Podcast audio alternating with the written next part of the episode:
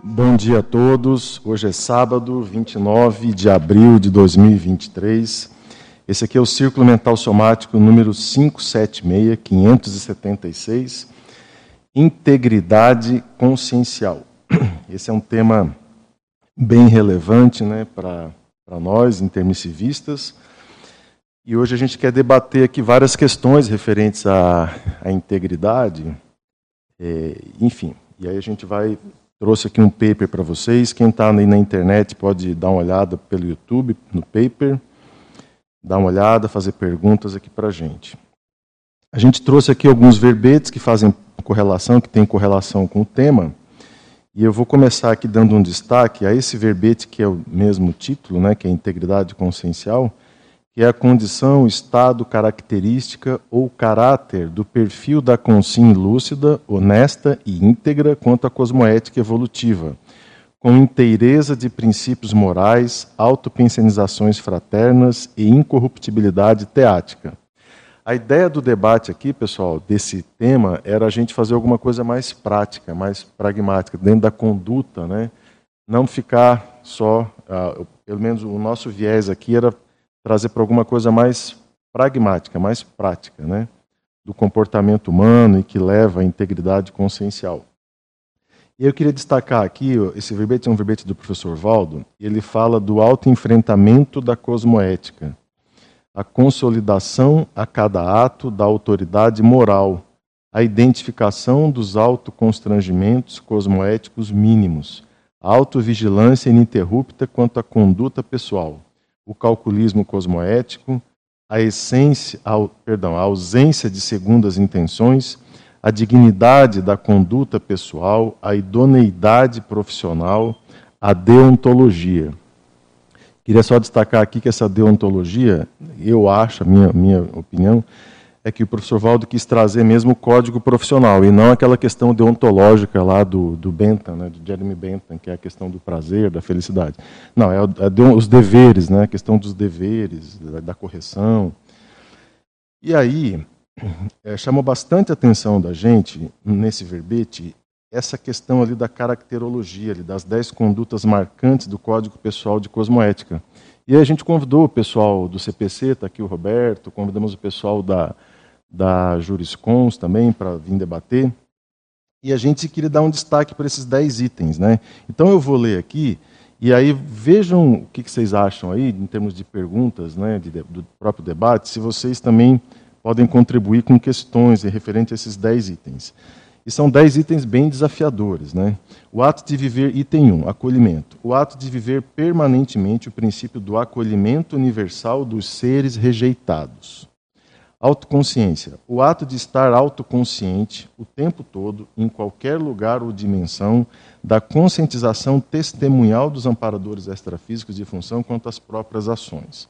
O ato de convocar para o trabalho, em primeiro lugar, as pessoas carentes de ajuda, e não escolhendo os companheiros pensando em si.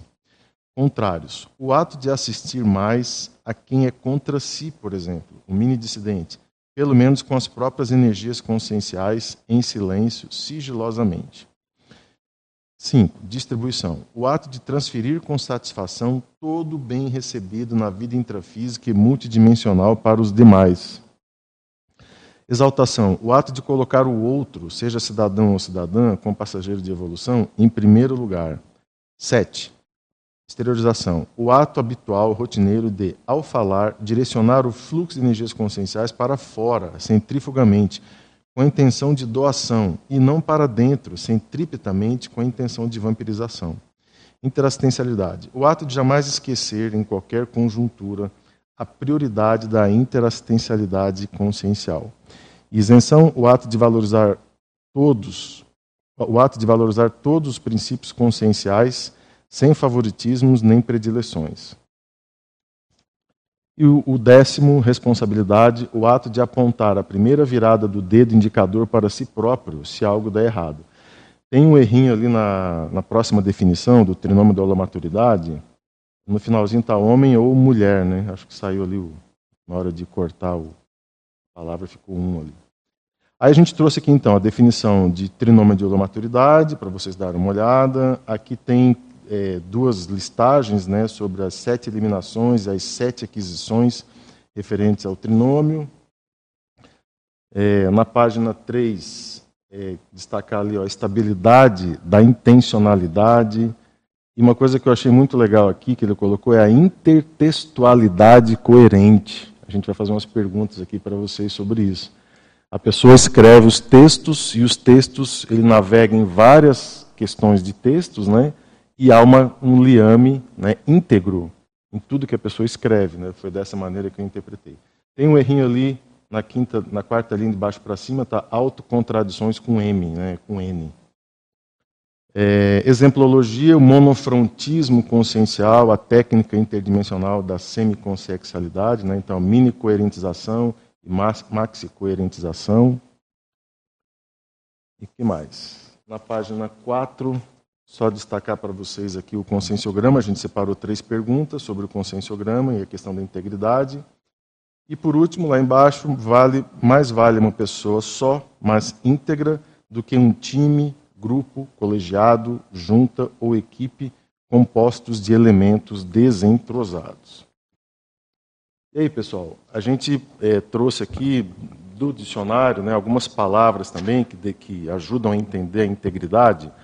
Então, caráter, honestidade, dignidade, retidão, lealdade, né, plenitude, inteireza, incorruptível, inteiro, ileso, inato, que não foi agredido nem diminuído, probo, imparcial, justo, equitativo.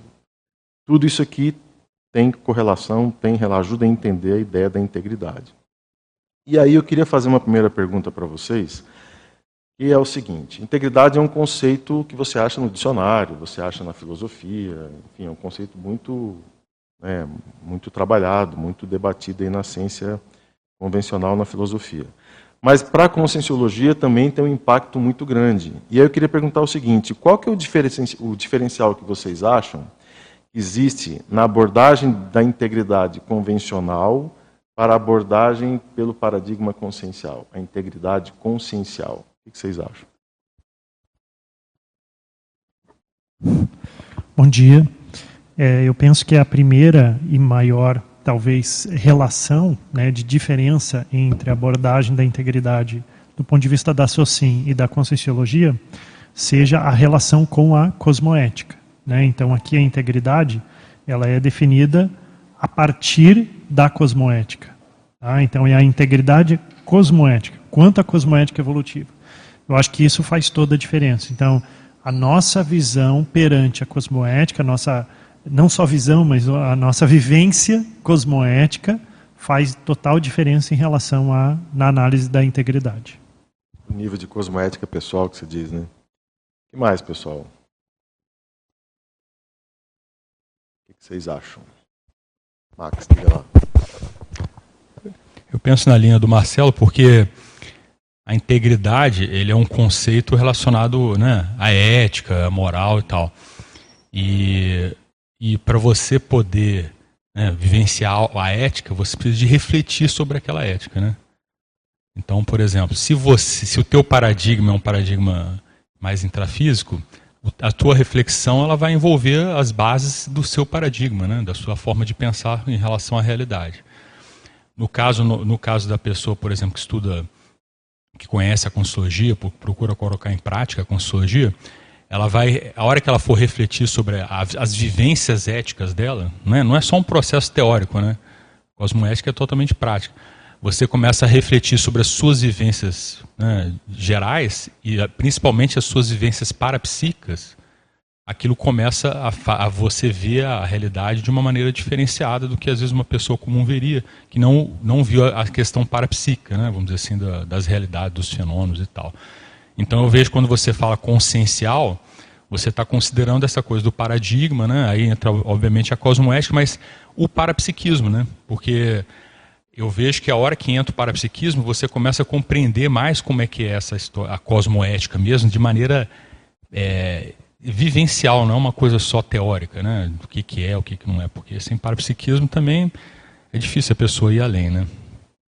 Agora tem um negócio que você estuda que eu lembrei ontem que eu estava montando, enfim, dando uma revisada no paper, a questão da parasegurança, né? Não sei o que, que você acha. Porque, veja, é, se você, né, na questão do parapsiquismo, as antenas, a sinalética, a energética, isso compõe, a Sandra acabou de chegar aqui, isso compõe um processo de integridade, né, a sua, do ponto de vista energético, vamos pensar assim, né, você está íntegro. Isso significa que você está atento, você não está vulnerável. Então há uma conexão com, do, dentro do paradigma consciencial com o conceito de parasegurança, você não, você não acha? Não, eu vejo assim, isso, isso que você está colocando são acepções do termo, né?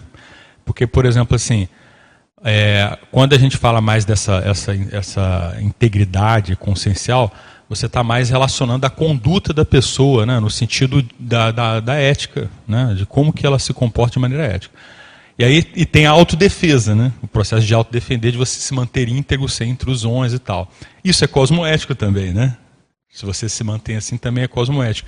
Então acaba, né, acaba convergindo, né? Sim, que eu acho que é isso que você está falando aí. Né? Eu achei muito interessante porque parece assim que você faz a sua parte do ponto de vista do caráter, da cosmoética, tudo que está sendo dito aqui. Aí você fica íntegro, né? Exato. É. E o efeito defendido, né? Exato. É, o efeito disso cria um processo de autodefesa natural, né? Não é uma coisa vou fazer ver, vou me defender. Não, é um processo moral que Perfeito. por né, por, por, outras vias, acaba te protegendo do ponto de Legal, vista Legal, bacana associação.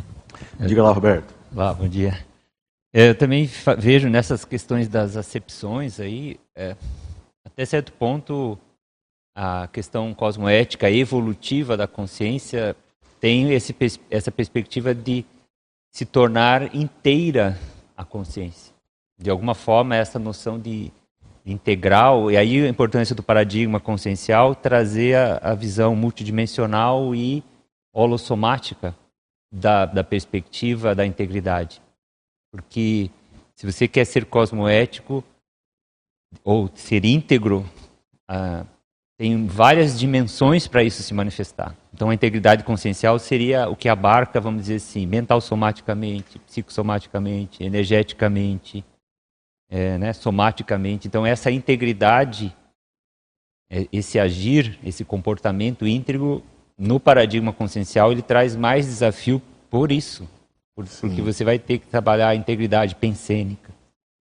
Então, como é que vai ser tudo isso? Então, e isso é uma coisa que, até, a primeira coisa que me ocorreu nas minhas reflexões sobre esse assunto, quando eu nem fui ler os material, mas é que a saúde tem a ver com isso. Porque a integridade tem a ver com isso. Quando você a palavra saúde na etimologia dela tem essa raiz de é, salvos e que isso tem a ver você estar tá salvo das ameaças que de, desintegram. Então, quando você se mantém íntegro, você está salvo, você está com saúde. Interessante. Interessante, né? A etimologia Legal. traz isso. E os salvos vêm de olos. Todo. É, que é o todo. Então isso é uma coisa para a gente refletir, porque se a gente é uma consciência em evolução, por isso que eu até fiquei pensando, por que autoevoluciologia? É porque o processo da consciência é fazer essa composição, talvez, né? Porque a gente, como né, vírus, tal, essa história de todo esse processo é de ir compondo uma integridade cada vez mais sofisticada. E aí é, é esse caminho para lá. Então, Agora, integridade tem, um... tem, a ver com isso, né? Essa evolução dessa integridade, vamos dizer assim. Tem um verbete ali, Roberto, que a gente botou a definição, que é da, acho que é da Madalena, né? Que é a integridade afetiva. Ela traz o conceito de integridade afetiva. Uhum. E no conscienciograma ele fala da integridade somática. Tem uma pergunta ali que a gente botou no paper, integridade somática, questão dos excessos, tatuagem, essa coisa uhum. toda, que é a questão que tu perde, torna um soma vulnerável, né? Exato. Então é interessante porque parece que a nossa primeira pergunta foi essa, né? O, o que, que muda em termos de abordagem da integridade sobre o paradigma consciencial, né? Essa, essa nossa primeira perguntinha aqui. E parece que muda tudo, né? É. Muda tudo. Diga lá, Aparecida. Então, estava pensando aqui, muito bem, muito bom colocado essa, essa listagem que vocês colocaram aqui, né? E, mas eu estava pensando, nessa pergunta sua, o convencional e o consciencial, a diferença, a gente poderia também acrescentar a TARES, né, a tarefa do esclarecimento, que é assim, olha, vocês colocam aqui o acolhimento, eu achei interessante demais, né, a sabedoria aí de acolher universalmente os seres rejeitados. E também estava pensando, a sabedoria para a gente não rejeitar, né? Porque uma questão é você tratar e a outra é você ainda agir rejeitando. Mas aí isso foi muito bem contemplado aqui nessa isenção, né? Na forma de você agir com as pessoas. Então, sobre a tarefa do esclarecimento, eu estava pensando assim, aqui nesse, na, na definição, vocês colocam, ó, inteireza de princípios morais, autopensionizações fraternas. Aí eu pensei o seguinte, para fazer atares, a gente às vezes tem que ser duro, tem que falar um não, né? Mas isso tudo a gente tem que fazer de forma fraterna, de forma não não intrusiva, não com energia de rejeição, mas de correção, de retidão. Isso é um desafio muito bom. Bom dia a todos.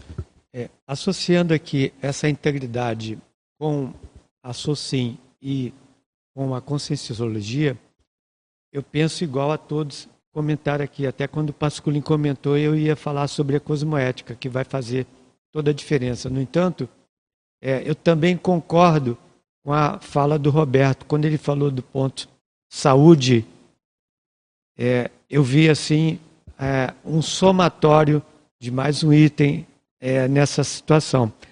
E me chamou a atenção também, é, você está aqui trazendo esse tema, para que você pudesse para a gente trazer é, uma associação, já que você fez uma analogia com várias partes é, referente à integridade, dá para você trazer também essa analogia com a higiene consciencial?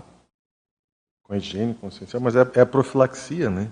Se for pensar, é profilaxia. A higiene consciencial faz a profilaxia que acaba fazendo um processo de autodefesa natural. Né? Mas, enfim, Diga lá, Pascoal. Eu queria fazer uma abordagem também, aí acrescentando o que os colegas já comentaram, sobre a relação da integridade consciencial com o princípio da descrença. Por qual motivo? Né, uma das bases da conscienciologia é o exercício do princípio da descrença. Se a gente olhar com calma isso, a gente vai perceber que tudo aquilo ao qual nós nos manifestamos é, exige da gente a descrenciologia. Então, exige da gente a experimentação. E essa experimentação vai fazer com que a gente aumente, a análise dessa experimentação vai fazer com que a gente aumente a nossa capacidade de compreensão sobre aquilo que a gente está manifestando. E também dos efeitos das nossas atitudes, se estão sendo menos ou mais cosmoéticas. Então, a análise da descrenciologia, da autodescrenciologia, ou seja, daquilo que você faz, permite a você a, a análise da, da, sua própria cosmoética, ou da autocosmoética. E isso interage é, é, profundamente na integridade consciencial. Quanto mais você fizer esse exercício de análise daquilo que você realiza, das experiências que você tem, maior probabilidade você tem de ter uma cosmovisão sobre aquilo e ter uma atuação mais cosmoética, tá certo? Então, eu, eu entendo que há uma relação direta entre o princípio da descrença, descrenciologia, e a integridade consciencial. Legal, uma analogia interessante, porque você tem uma, uma correlação interessante, né? Porque você acaba é, não embarcando, né? Se a integridade traz essa questão, né, de você estar mais íntegro e mais protegido ou mais né, isento até certo ponto para poder fazer a análise, não embarcar, isso te ajuda, né? Desconfiar é, é aquela postura mineira, né? Você desconfiar. Eu queria, posso falar? Diga lá, Sandra. Que, assim, antes, quando eu olhei o tema, né, antes de ler qualquer coisa, me veio uma ideia de multifacetagem. Ou seja, nós somos consciências multifacetadas, né? E, e, como manter essa integridade com todas as facetas que a gente possui. Então veio essa, essa ideia na minha cabeça. E que, pensando no, na, na escala evolutiva, né, o serenão é aquela consciência que consegue manter a integridade em todas as múltiplas facetas que ele tem. Então eu consigo ver aquele gráfico né, que, que mostra né, ali da, da, do, do da, da conscienciometria, né, todas aqueles, aquelas coisas, e a gente tem muitas lacunas. Né? Aquelas lacunas são, na minha, na minha opinião, ainda falta a nossa integridade, né, a nossa inteireza, dentro daquele aspecto da nossa faceta é, consciencial. Então eu vejo que essa visão assim mais assim da nossa consciencialidade em, em relação a, ao paradigma, né? Que você pensa, não, você é única, você é uma pessoa, só que você é multifacetada. Então essa ideia é para a gente pensar na, na, complexidade, né, que a gente tem para ter essa integridade total, né? Agora é interessante você estar tá falando né, porque sob esse teu ponto de vista, o trafar é um ponto é, de desequilíbrio, assim, a porta de entrada de perda da integridade, né? Quer dizer, o trafar é exatamente assim, não não há integridade né? ainda, né? É como a escala evolutiva é longa, né? Diga lá, João. Bom, eu acho que nessa, nessa, na pergunta que você fez, né, a primeira coisa assim, eu acho que se for pegar é, ética e cosmoética, eu acho que a ética é a antessala da cosmoética, né? Então, a pessoa que tem valores éticos, ela tem tudo para né, caminhar, se ela tiver uma mudança de paradigma, uma coisa, tem tudo para caminhar e entrar em valores cosmoéticos. E às vezes eu vejo é, a gente falando de coisas assim simples do, do dia, né, por exemplo, e a gente fala, ah, eu não fui cosmoético. Às vezes a gente não foi nem ético, na verdade, né? O erro foi ético. Mas tudo bem, não é, isso não, não, não, muda nada assim, né? O que o ponto assim que eu queria chegar é o seguinte: é, é aqueles, aqueles dilemas de, de, de, de integridade e de ética, né? No sentido de que, por exemplo, se existe um, um vamos supor, um código de trânsito e a gente às vezes burla alguma, alguma lei daquele código de trânsito, a gente pode estar burlando aquela lei de código de trânsito e não necessariamente está sendo anticosmoético. Agora, é ético que é difícil você colocar no, no, em termos, eu acho mais complexo, assim, às vezes, a gente colocar. Na SOCIM, né, por exemplo, tem gente que acha que eutanásia é antiético. Tem gente que acha que eutanásia é ético. Né? Então, existem esse, esses dilemas. E enquanto a cosmoética vai da nossa compreensão, da, é, o, é o, vamos dizer assim, é o código ético universal que a gente compreende, até onde a gente vai. Né? Não quer dizer que a gente vai, vamos dizer assim, é, por não conhecer o código inteiro de ética, cosmoética, a gente vai errar muito. Por quê? Porque existe um, quando ele fala, por exemplo, aqui de de autoconstrangimentos, pequenos autoconstrangimentos. A gente sabe quando está tendo algum tipo de fissura cosmoética, algum tipo, algum deslize cosmoético, sem necessariamente compreender o que é esse deslize, né? Então, o que que, o que, que, eu, o que, que eu penso? A interesa aqui na nossa vida, na nossa vida cotidiana, um paradigma, um eh, paradigma intrafísico, tem dilemas muito grandes, mas quando a gente tem uma abrangência maior cosmoética, que ela, né, ela vamos dizer assim, ela cobre tudo isso, né, ela, ela sobre, se sobrepõe a tudo isso, a gente vai ter uma, uma noção maior da onde a gente está, realmente onde a gente tem fissuras, onde a gente tem trafares, onde a gente tem trafares que a gente não percebe que estão trafares, por exemplo. Né? E aí a gente começar a entender isso e, e mapear, né?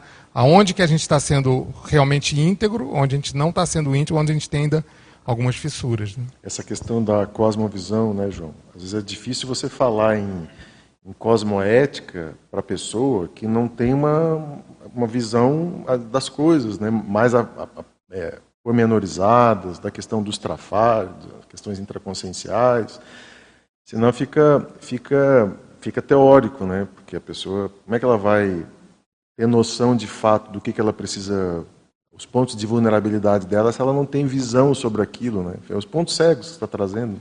É, é, e, e, eu acho que tem pessoas que vivem num paradigma intrafísico, ou pessoas até religiosas, que é um, né, é um, também um outro paradigma, que é, às vezes elas sentem quando, quando não estão sendo cosmoéticas até, né? Porque a gente, ou seja, todo mundo está tá, tá evoluindo, todo mundo de alguma forma tem uma decodificação do que é certo do que é errado em termos mais abrangentes, né, em termos cosmoéticos.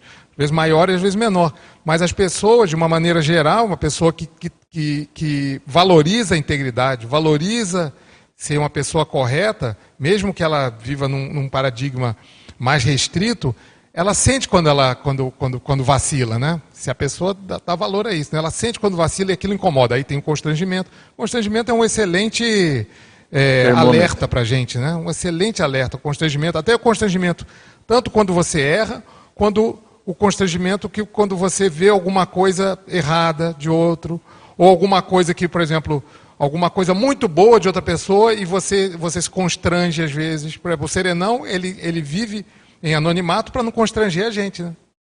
Por exemplo, né? Isso aí. Márcia, diga lá.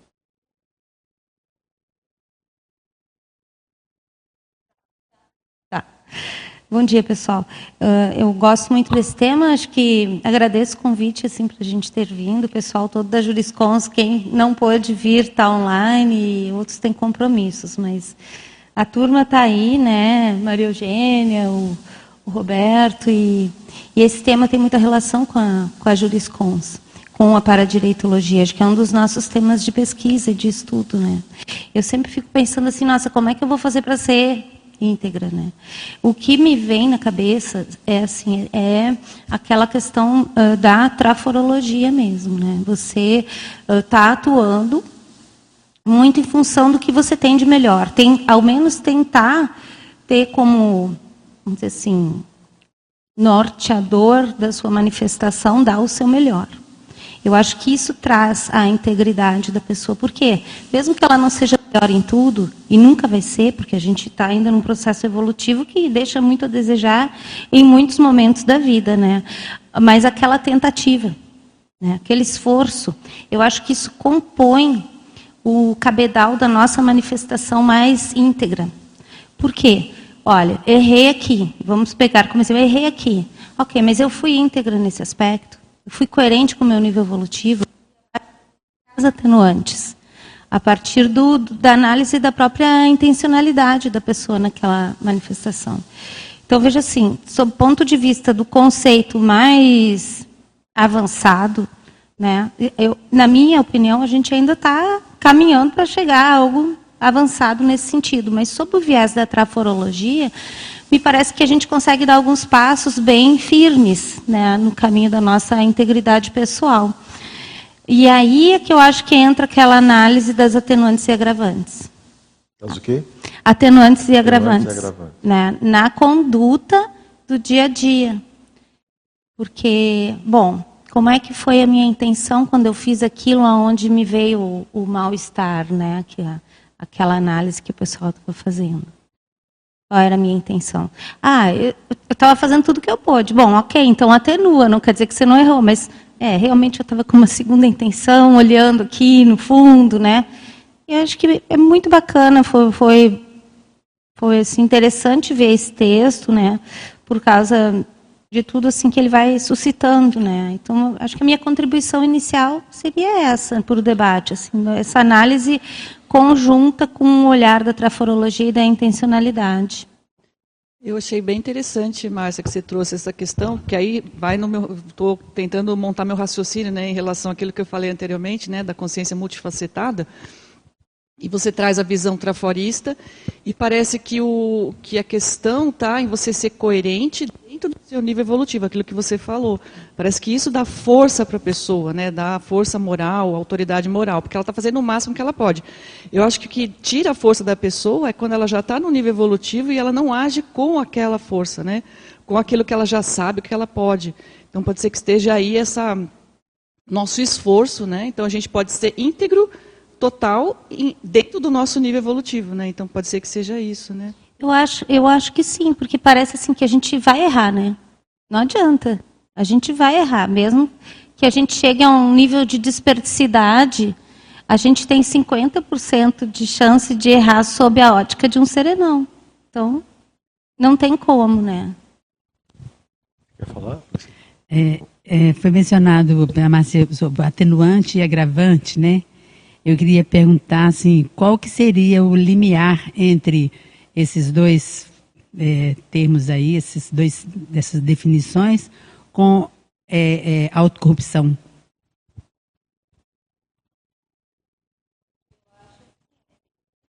Pergunta por quê? Eu acho que a, a autocorrupção ela entra no, mais para o lado da agravante, né? Porque aí você. Me parece que a autocorrupção já entra naquilo que a Sandra estava falando. Você já sabe que você pode ser melhor. E aí você está se autocorrompendo ainda em relação a isso, né? Mas eu acho que isso tem que vir para o debate. Eu não tenho uma resposta pronta para isso. O que, que você acha? Então, o que eu pensei foi assim, olha, porque se a pessoa não tem nível evolutivo para compreender aquela situação e age de uma forma equivocada, está dentro do nível dela. Não tem nem atenuante, nem agravante. Uhum. Agora, então, essa questão de atenuar e agravar é que eu né, fiquei... Posso, Ah, posso botar você uma está dizendo nos polos, né? É, posso É, botar uma você pimenta? Tem um princípio no direito, a Márcia vai me ajudar aí. Ninguém pode dizer que, que desconhecia a lei. Não tem, não tem uma coisa assim? Ah, eu cometi um crime, mas eu não sabia que isso era um crime.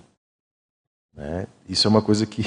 E, e a cosmoética, uma vez eu estava revisando um livro, e a pessoa colocou lá que a cosmoética era relativa.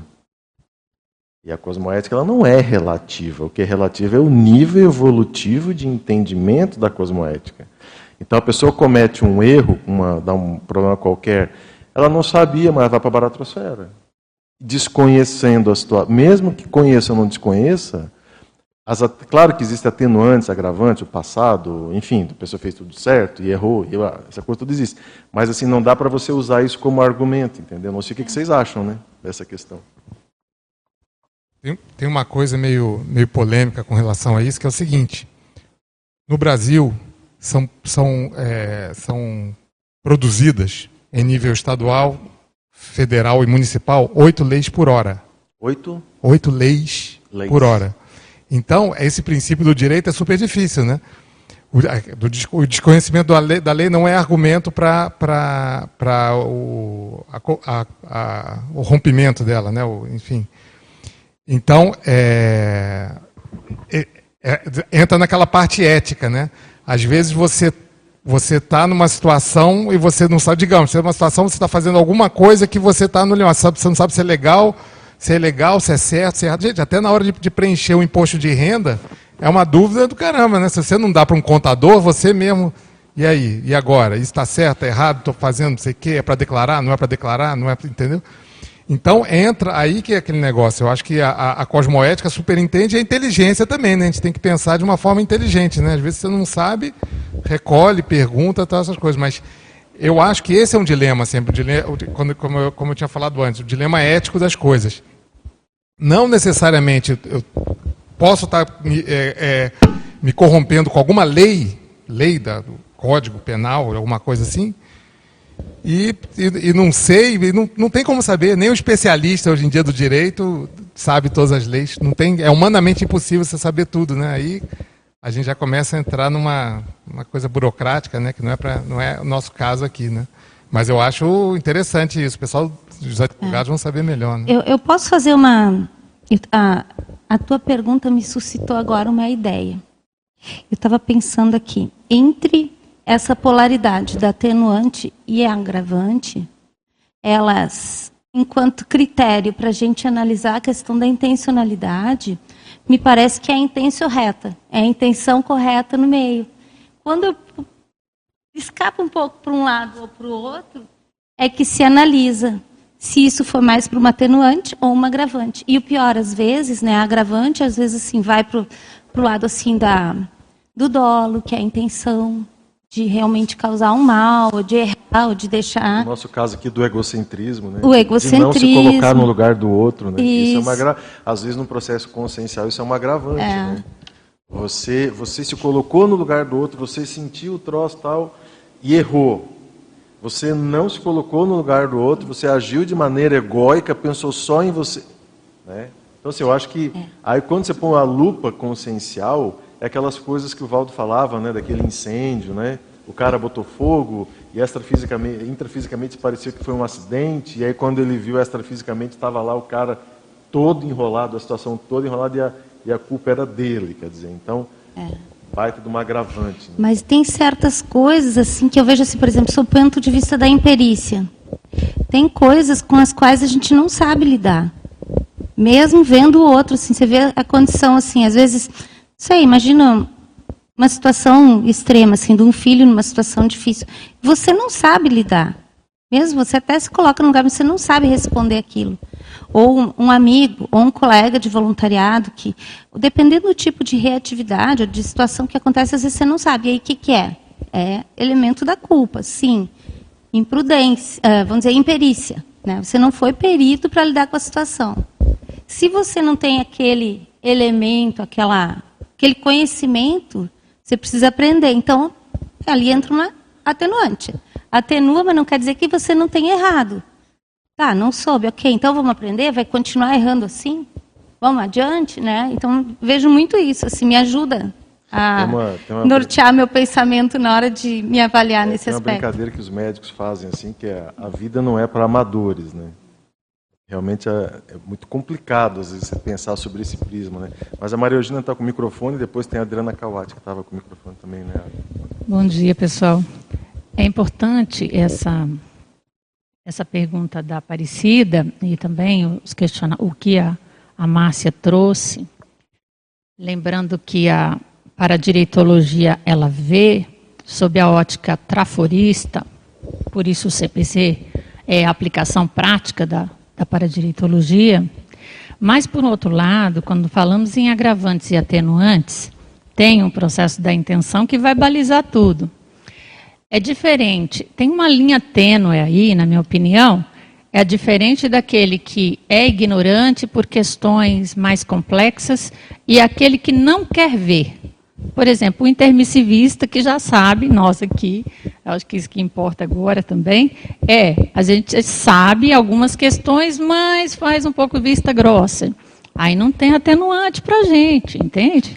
Aí o negócio é mais sério. Então, é, são questões que vem essa lupa e traz um, um, olhar mais acurado. E aqui não tem, poderia ser um, agrava, um atenuante para uma outra pessoa, mas não para o intermissivista, que já poderia estar trabalhando com essas questões. Então, agora, também intermissivista não resolve tudo, né? Tem parte, tem a, o, um olhar ali, algo cego que ele não conseguiu perceber, obviamente. Alguns têm a sua perícia, como a Moacir falou, a OEC, é, a própria juriscons, cada um tem a sua especialidade, que, é, por exemplo, quando eu fiz lá o processo da Côncios, tem muita coisa que eu não conseguia ver, o muro que foi baixando em relação à heterocrítica, isso foi muito importante. Já dentro do CPC, esse olhar traforista, então, assim, cada um vai ter. Mas, por outro lado, é, tem um processo aí que a gente não pode dar, esbarrar né, no processo da cosmoética e falar, ah, isso aqui eu não, eu não sabia. Às vezes a gente tinha condições para isso, sobretudo na condição de, de intermissivista. Né? Não, e os sintomas vêm depois, né, Maria Eugênia? A pessoa fala, ah, eu não sabia, mas tá, fica assediada. Entendeu? Ela pode saber, não saber, mas ela vai ter circunstâncias, ela vai entrar no processo ali. Então, assim, essa questão né, da, da integridade, consciente ou inconsciente, ela pode perder a integridade. Aí você vai falar, ah, eu não sabia. Não, beleza, você não sabia. Ok, muda alguma coisa? o passaporte para a baratrosfera vai mudar? Você sabendo ou não sabendo? Então é melhor você buscar saber, para você evitar, né? Agora, usar esse troço de que eu não sabia, eu achei importante eu queria trazer uma pergunta para vocês, que o, o, o, assunto entrou nisso, né, que é a questão do Trafor. E aí uma curiosidade que a gente teve foi o seguinte: vocês acham que existe algum Trafor que pode ancorar e ajudar a desenvolver a integridade consciencial? Adriana, se você quiser responder essa e trazer a tua anterior, fica à vontade. Então tá, entra na tua fala, depois você responde essa.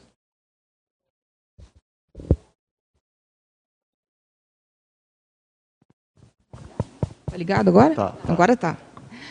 É, o que eu, que eu fiquei pensando aqui, refletindo? Essa questão de autocorrupção, acho isso muito complicado. Porque saber não quer necessariamente dizer que você tem a capacidade de. E a gente, na Conscienciologia, a gente ganha muito é, oportunidade de aumentar o nosso conhecimento, né, a questão cognitiva, compreender, mas não quer dizer que a gente tem a capacidade de.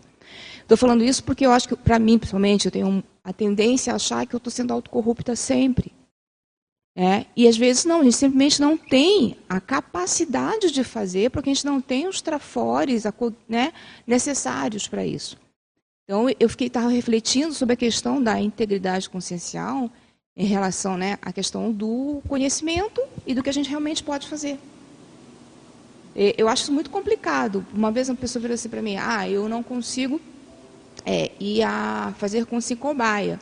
É, mas isso é desperticidade, né? Porque afinal de contas eu sei qual é o meu limite. Eu fiquei refletindo: será que existe desperto que não tem a capacidade de ir para um consim cobaia e ele está reconhecendo o limite? Fiquei pensando, gente, comecei a pensar, entrar na, na lógica daquela pessoa. Então, assim, eu acho isso muito complicado, entende? É, é para mim, assim, por isso que ela começou a falar na coisa do atenuante, agravante. Eu não acho isso tão simples por causa do processo de, do que, que é autocorrupção. É, eu acho que é, é, eu, pelo menos, eu tenho muitas dificuldades com isso. Em relação à sua pergunta, eu acho que o trafor vai depender de cada um. O, vai depender o trafor de cada um. vai depender de cada um. Eu acho que é muito individual e de acordo com os valores de cada um. Né? Tipo, para cada pessoa tem um. Eu acho que sim. Tem um aquele caminho, trafor né? dela, tem o caminho dela, que vai ajudar nisso. Né? O trafor, eu acho que tem muito, muita relação com, com o valor também.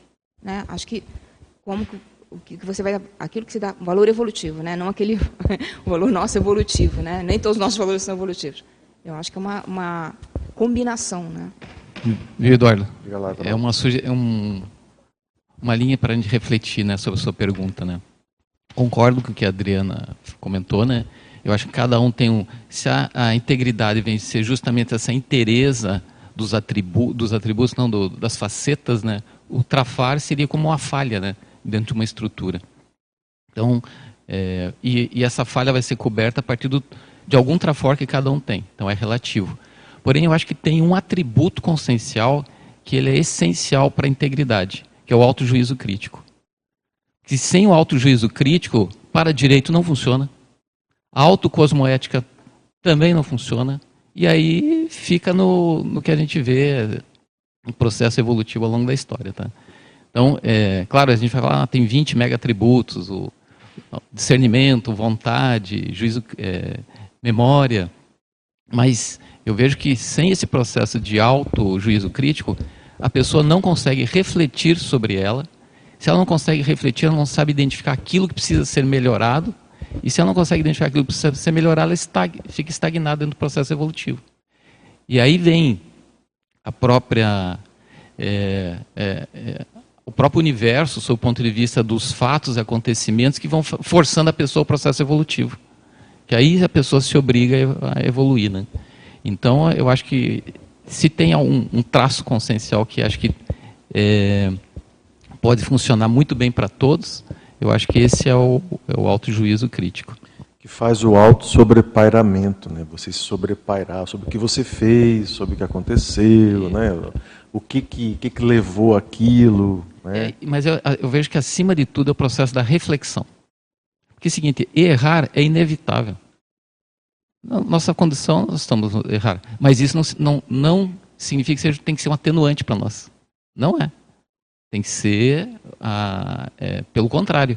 E se a gente não faz esse exercício de retornar para dentro de você, identificar aquilo que precisa ser melhorado, aquela, aquele seu erro tem grande possibilidade de se repetir.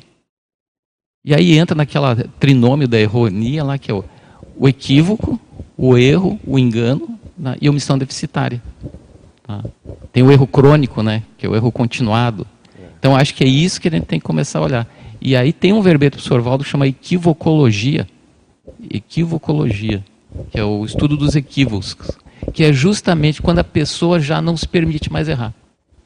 Tem um, um livro, Everaldo, muito legal, chama Medo de Errar. Sem medo de errar. Uhum.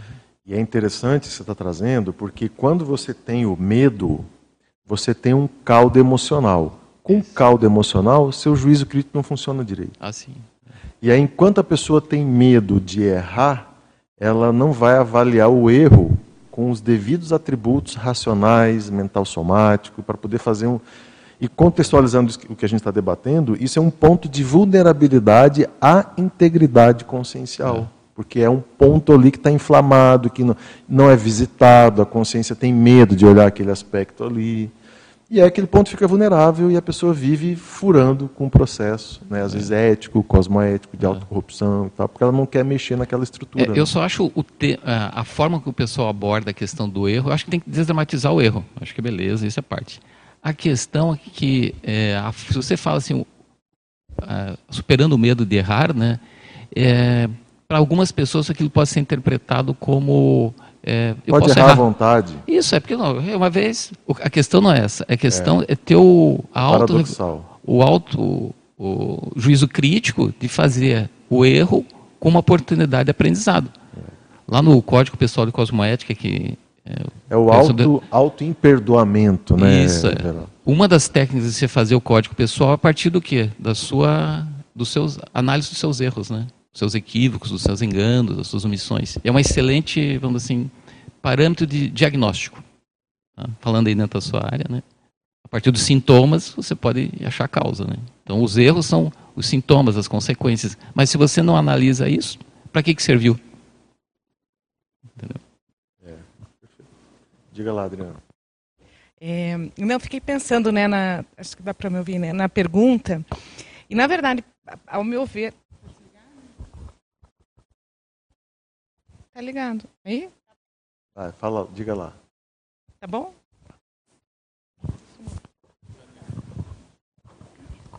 É, com relação ao Trafor, né, eu vejo que um, um Trafor principal, assim, que seria o ponto de é, partida, é o abertismo consciencial. Está aberto, inclusive, a rever os próprios dogmas, né? E eu acho que nesse sentido, né, a, a integridade ela também diz sobre a autolegislação consciencial. Né? A partir do momento que a consciência ela, ela acaba se autolegislando a partir de uma base axiológica, mas não a partir de uma heterolegislação, de uma lei externa, enfim. Né? Mas ela começa a criar a sua própria organização consciencial baseada numa moral, baseada numa cosmoética. E quanto mais, acho que veio nessa questão do, do processo egóico, né? Então, quanto mais ela vai se afastando né, do processo egóico, ela vai se alinhando né, a uma cosmolegislatura, né, as leis mesmo cósmicas, a partir da sua autolegislatura. Então, é um processo interessante, mas para isso precisa de um abertismo consciencial, né, para o juízo crítico. O juízo crítico baseado em quê? Né? Mas baseado nesse abertismo e nessa base axiológica. Essa autolegislação que você fala faz a prevenção do erro, né? que são pontos de vulnerabilidade que acaba levando a questão da integridade. Isso é o CPC que você, tá, que você traz? Sim, é o CPC. Legal. Diga lá. Ah, não sei, tá, dá para ouvir, né? Então, eu estava querendo só é, força.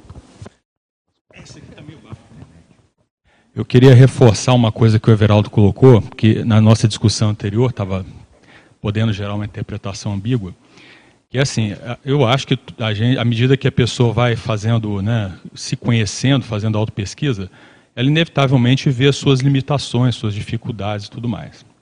Isso faz parte né, do processo. Porém, isso não pode ser um subterfúgio para dizer que você né, não pode mais, não pode ir além. Né? Então, eu acho que às vezes a gente tem que tomar cuidado, assim, porque eu já vi algumas abordagens assim, é, não, eu vejo que eu, eu ainda não consigo fazer isso, eu tenho essa dificuldade aqui, e aquilo gera uma sensação de, de acomodação, de cômodo, a pessoa se sente cômoda com aquilo. Eu vejo que o processo da integridade é justamente o oposto disso, né? Eu acho que é bem na linha do que o Everaldo colocou. Quando você vê que você não tem algo, que você tem alguma dificuldade, ou que você comete certos erros, ser íntegro é você ir com tudo em cima daquilo tentar, né, para tentar corrigir aquela condição. Porque senão você fica assim, não, a minha condição de pré-ser não, pré-desperto e tal, isso não é para mim, né, eu ainda fico assediado, né? Eu não sou desperto, eu ainda fico assediado. Ah, então tá bom, é, você não é desperto, então tudo bem você ficar assediado, né? Tá tudo certo. Eu não sei que ninguém quis dizer isso, né? Mas eu tô, eu tô querendo reforçar por quê? Que eu acho que eh, o, o tema que a gente está discutindo é justamente esse. É de hora que você identifica alguma coisa sua que não está boa, que o que, que te impede de deixar de ficar desassediado hoje? O que, que te impede? Ah, não, porque eu não consigo. Não, não consegue por quê? O que está faltando? Vai atrás, vai tentar resolver isso. Né? Então, é essa hombridade, sabe? Que tem até um dos temas que eu acho que o Valdo coloca aqui na lista.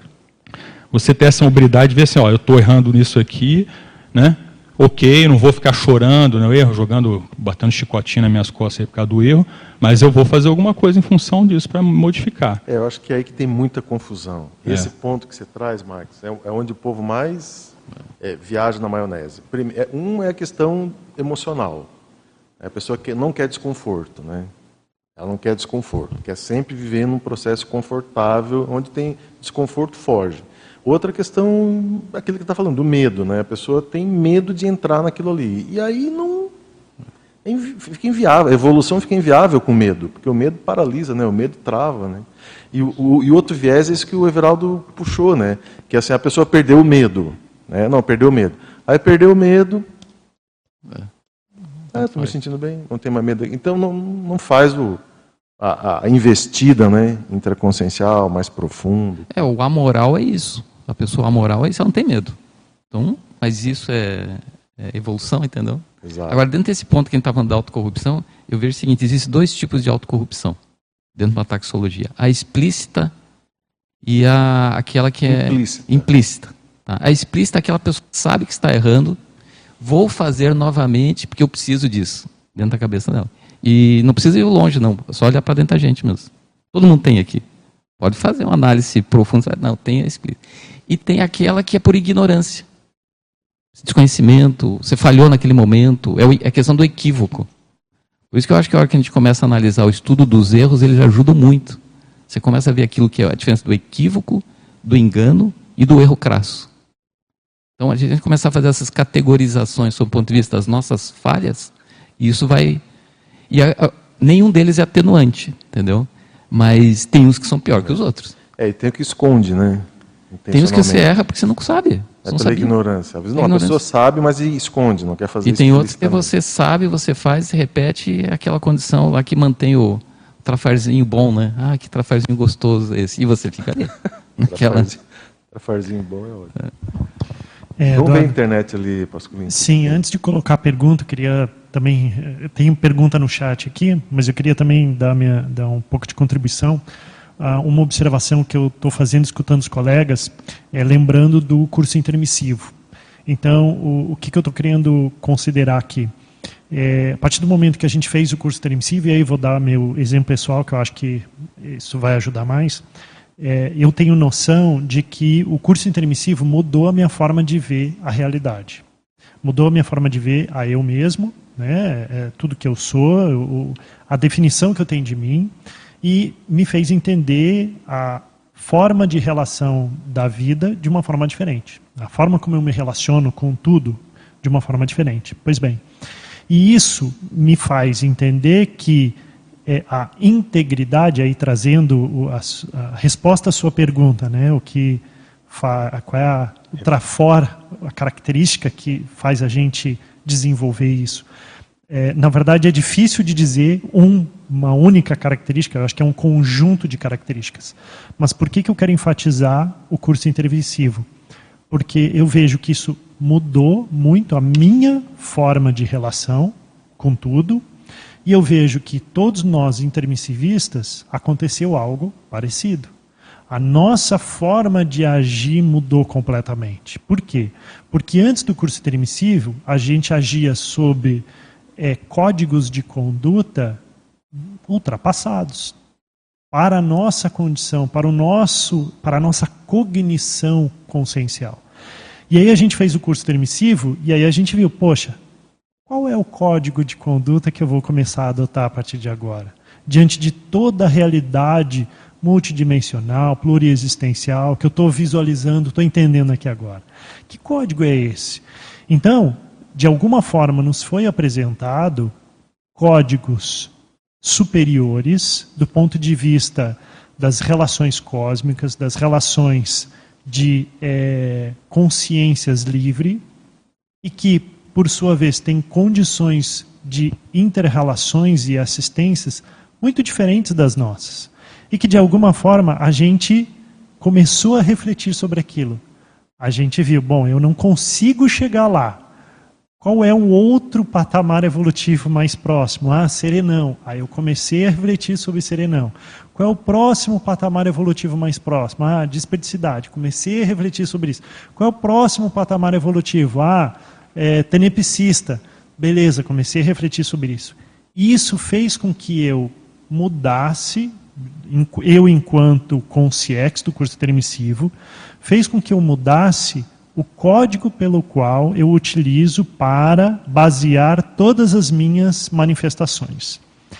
E é esse código que aqui eu estou me permitindo não usar uma palavra conscienciológica, eu não estou querendo dizer que é o CPC, eu não estou querendo dizer, eu estou querendo dizer que é o código pelo qual você refletiu durante o curso intermissivo, são as cláusulas que você refletiu. E tudo isso fez com que você constituísse dentro de si, no curso intermissivo, várias ideias. E algumas delas você reforçou. Para quê? Para vincar, quando você ressomasse, você não esquecesse daquilo. E aquilo fez sua forte em você. E aí você traz muitas vezes como ideias inatas e aí, aí por aí vai. E em síntese, eu entendo que o curso intermissivo fez com que a gente tivesse essa visão muito mais íntegra a nosso respeito e hoje a gente tenta, com todo o cabidal tecnológico da Conscienciologia, as técnicas, tecnologias que a, eh, tecno, eh, que a Conscienciologia dispõe, para a gente tentar relembrar esses, esse código, ou essa reflexão que a gente fez no curso intermissivo e tentar ser o mais coerente possível, intrafisicamente, com o que a gente alcançou de lucidez extrafisicamente. E, dentro disso, é, eu concordo com o que os colegas falaram, é muito importante a gente analisar todo tipo de erro, equívoco, omissão e por aí vai porque isso faz parte da nossa manifestação de códigos que muitas vezes já são ultrapassados e que a gente precisa mudar isso. E uma das coisas que, ao estudar o processo de despedicidade e também de autoestima, uma das coisas que eu me dei conta, e eu passei a mudar a minha manifestação a partir disso, é: uh, a gente tem trafares. Esses trafares são reais. A gente tem erros e esses erros são reais. Não adianta eu querer esconder os erros. Não adianta eu querer esconder os trafares. E quando eu tento esconder trafares ou erros, a minha manifestação deixa de ser íntegra. E aí a energia que vai deixa de ser uma energia íntegra também, ou inteira. Vai em parte. E aí aquela assistência que eu preciso fazer, que para ter o efeito desejado, precisaria de, um, de você inteiro, se você não está íntegro, admitindo tudo que você é, trafores e trafares e trafaz, às vezes não vai. A energia não chega, a assistência não acontece forçado, né? na, na amplitude e na profundidade que deveria. Enfim, eu queria trazer esses Associação essas com curso intermissivo reflexões aqui e a, sobre e a mudança do código pessoal de cosmoética anterior. Quer dar uma olhada na, na internet aí? Bem lembrado, desculpa. Eu, eu, Pergun só uma observação. Esse código que você está falando tem um verbete na enciclopédia que fala dele, que é o código. Que é o código do, é, código do ego, né, que é o código do intermissivista. Então tem um verbete que fala exatamente sobre isso. Perfeito. Boa. O, tem uma pergunta no chat aqui do Eduardo Dória, é na página 3, fatologia, oitava linha, tem uma expressão chamada holocurrículo coerente. E a partir dessa expressão ele faz a seguinte pergunta: Como podemos ter noção que estamos na linha do holocurrículo coerente nessa vida intrafísica, sem ter a ideia de encadeamento das nossas retrovidas?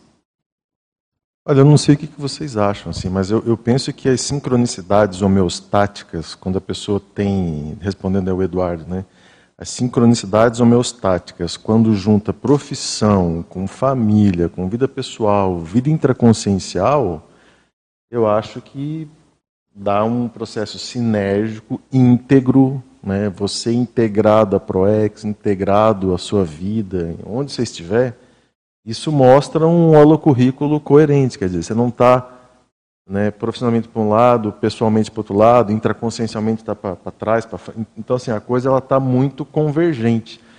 Eu acho que é, o caminho é por aí, é você fazer uma análise de se a sua vida no dia a dia ela flui do ponto de vista multidimensional, independente da sua dor de cabeça às vezes ou da, de um, umas contrafluxos naturais que são da vida humana e tal, mas as coisas são convergentes. Então você faz um holocurrículo ali eu interpreto dessa maneira. Né? Ele colocou a questão das vidas passadas ali, né? Ele, Serexológica. Ele, é, né? ele falou dessa questão. Eu acho que tem o que você falou, mas eu acho também essa questão de você continuar, né? Você passar o bastão, mesmo não tendo aquela ideia da na Mega Gescom ainda, né? Mas você mais ou menos passar o bastão da vida anterior para continuar né, num, num, processo evolutivo da onde você parou, né, ou do curso intermissivo, alguma coisa assim. Eu vejo mais nem tanto da vida passada, mas naquilo que, o, que, o, que o Marcelo falou, do curso intermissivo para agora, porque acho que aquilo foi o nosso corte né, de, de entendimento maior da cosmoética. Né? Eu acho que. É, eu acho, Sandra, que essa convergência do presente mostra a conexão com o passado. Sim, né? sim, porque senão não ia, não ia não bater. Ia, é, é, é. Por que, é tão convergente assim? Porque você está atendendo uma série de variáveis que está fazendo um processo assistencial no presente. Né? Eu queria é, contribuir também nessa questão do, do Trafor. É, concordo com o que foi falado, né? o Everaldo falou da questão do, do, do alto juízo crítico. E aqui na, no próprio paper, né, lá na página 4, você colocou ali a, a pensata, a ortopensata né, da integridade. Você só consegue, é, você somente alcança a integridade, a completude e a totalidade da sua personalidade em evolução a partir do autodiscernimento parapsíquico multidimensional. Também concordo com o que foi falado do pertismo, né? Então, assim, acho que dá para juntar uma série de coisas ali. É, você vai ter o autojuízo crítico ampliado a partir do seu parapsiquismo. Aí eu trago a questão da sinalética também, que eu, que eu estudo e vejo assim, você, é, uma coisa é você fazer um diagnóstico de uma pessoa com os exames fisiológicos, outra coisa é você fazer um diagnóstico da pessoa com as suas parasensações, suas eh, parasinapses e o seu parapsiquismo, quer dizer, os sinais que você recebe daquela condição de saúde ou de, de doença é muito mais ampliada. E a sua também, né, da sua homeostasia. Né?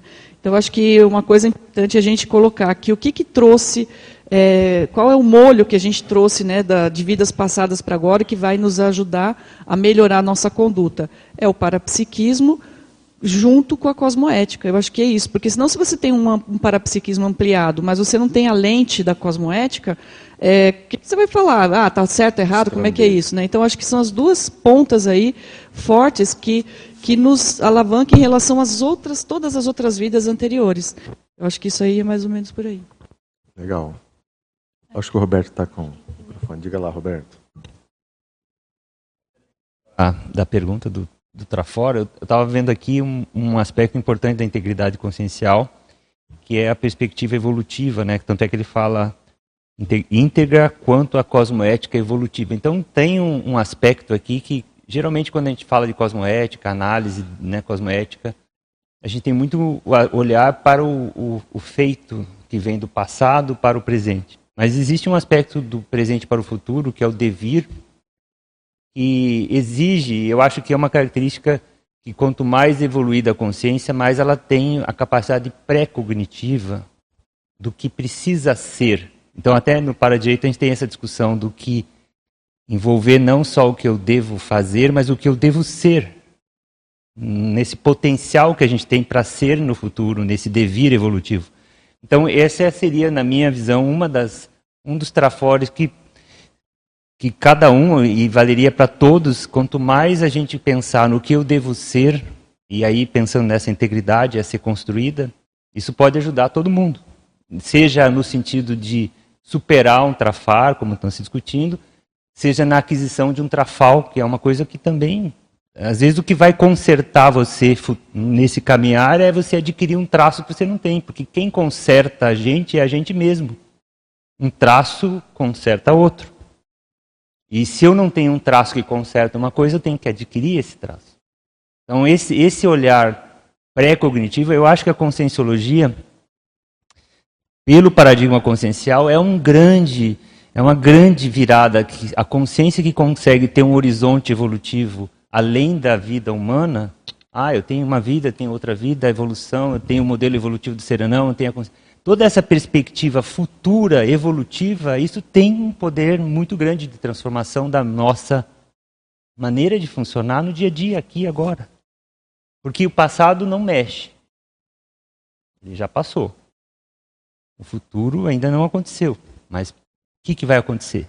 Então, o devir, para mim, é o maior trafor. Lidar com o devir pré-cognitivamente é o maior trafor para a gente ter integridade.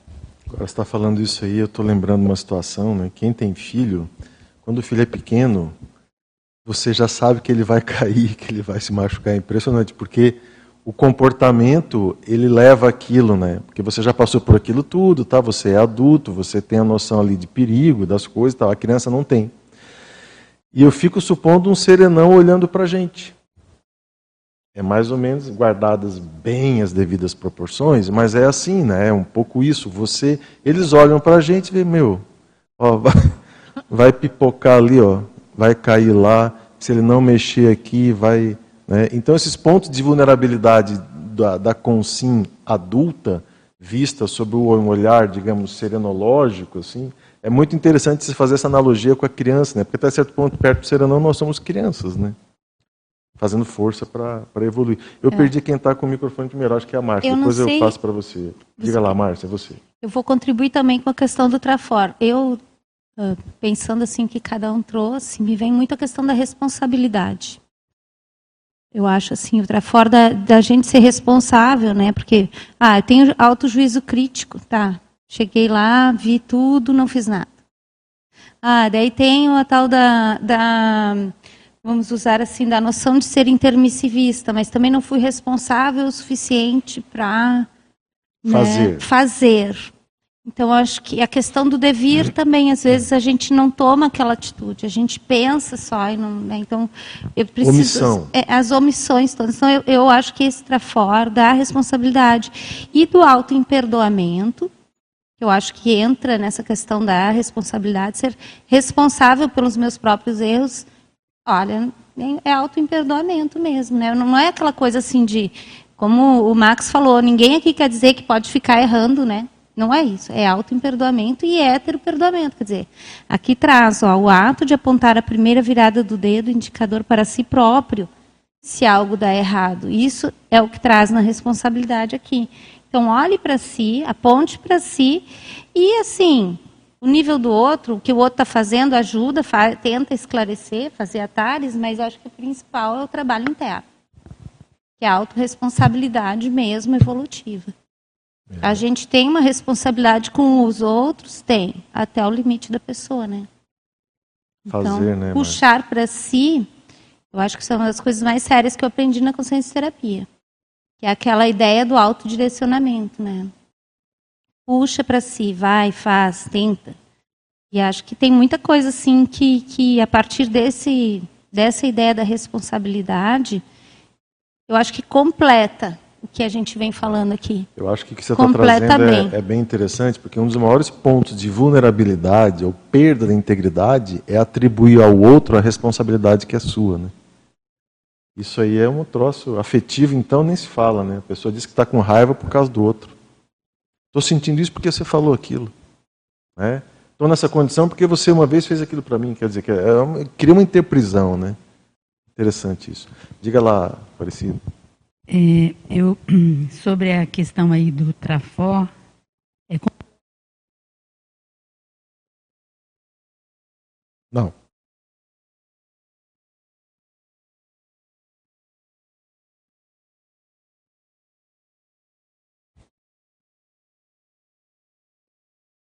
Porque, por exemplo, na, foi, foi mencionado aqui a coragem, né? É, a coragem, ela dependendo, tem, tem que ser qualificada, né, para ser, para ser um trafó, né? Eu penso assim, porque uma coragem para fazer coisas que, que não estão alinhadas ali com, com, as, com os princípios, com os valores, é diferente de uma coragem para se expor. E, e isso eu queria contribuir até com relação aí ao holo currículo coerente, né, que foi perguntado pelo Dória, que é assim, olha, e também comentando sobre essa questão que foi falada pelo Bergonzini do autojuízo crítico, eu entendo que autojuízo crítico, discernimento, é algo que é difícil da gente avaliar do outro, né? especialmente por questões íntegras e inteiras assim de passado. Vou contar a experiência que eu tive. É, projetada, eu não tinha noção de que estava projetada, mas alguém criticou o meu pé. Eu realmente tenho uma questão extrafísica com o pé. E eu então fui raciocinar, pensei assim, meu pé, né? A pessoa quis me diminuir mesmo ali com o meu pé e eu comecei a questionar comigo mesmo sobre o pé. E daí veio uma compreensão e uma resposta de, de, dos meus escritos no passado, que os meus escritos no passado, eles não são medidos em folhas, mas em metros. Então, aquilo, quando eu acordei, eu conversei com Jane e falei, Jane, estranho, eu, eu, tive essa experiência, né? Ele falou comigo assim, ah, teve uma mulher que fez os cálculos para ir não sei aonde, uma pessoa aí da ciência convencional, que os escritos dela eram medidos em metros, que foram metros e metros de cálculos e não sei o quê. Nunca tinha nem ouvido falar isso. Mas o que eu quero dizer é assim, olha, então hoje eu estou aqui, não escrevi ainda, né? Eu tenho. Estamos esperando, eu né? Eu quero escrever, estou na minha, na, minha, na minha prioridade, eu tenho feito esforço real, né? Dentro do que eu posso hoje.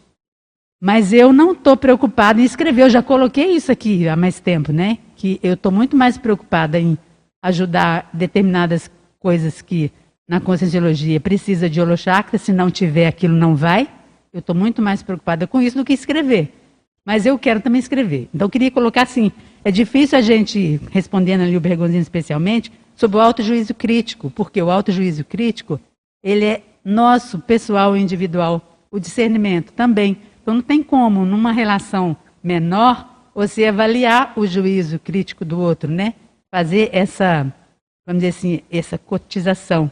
E eu, inclusive, sobre isso, queria te perguntar, para colocar aqui, não sei se se é permitido, se você vai acatar, mas assim, ó, é possível você medir a integridade consciencial do outro? É, deixa eu só aproveitar uma coisa que você falou que eu achei interessante.